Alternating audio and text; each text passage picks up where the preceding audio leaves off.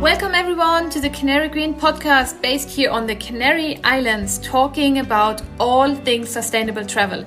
Connect with us on canarygreen.org. Together we can!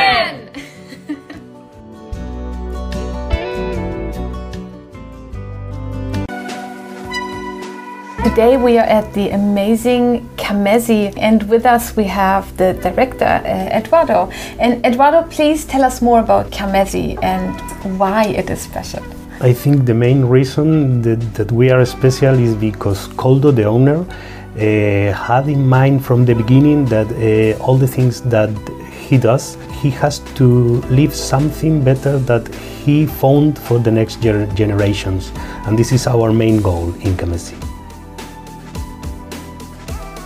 He copied the architecture of Lanzarote using sari patios inside the villas just to create fresh air current and not have to use air condition. Yeah, there are sculptures within the complex inspired by the island.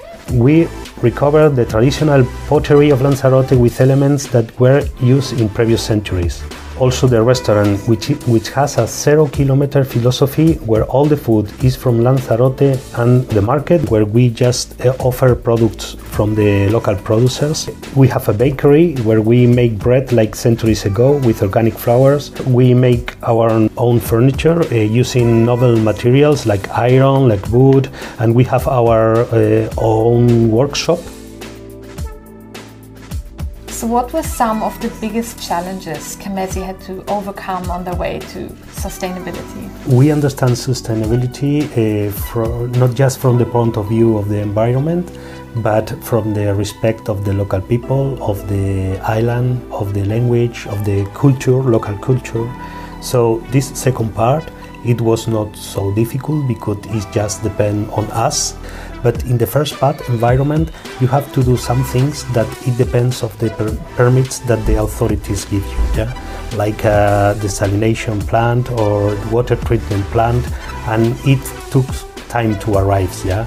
But now we can we can say that we produce our own water we use it in the complex and after that we treat it to use to irrigate all the vegetation. So the, the, the, the water cycle is is complete where do you see the sustainable tourism sector heading towards? From the point of view of the environment, was what previously was an option. Uh, it became a, a, a need, and now I think it's an obligation. I see concrete actions and things that we are doing just to, to leave the things better that we found it for the next generations. Eduardo, a big, big thank you from us, the Canary Green team. We have really enjoyed our stay and I love everything that you're saying. That's exactly what's very close to our heart as well. Thank you so, so much. you are wonderful. very welcome, and I have to thank you also for having chosen us. And I think uh, all these things can help the island to, to be better in the future. Thank you.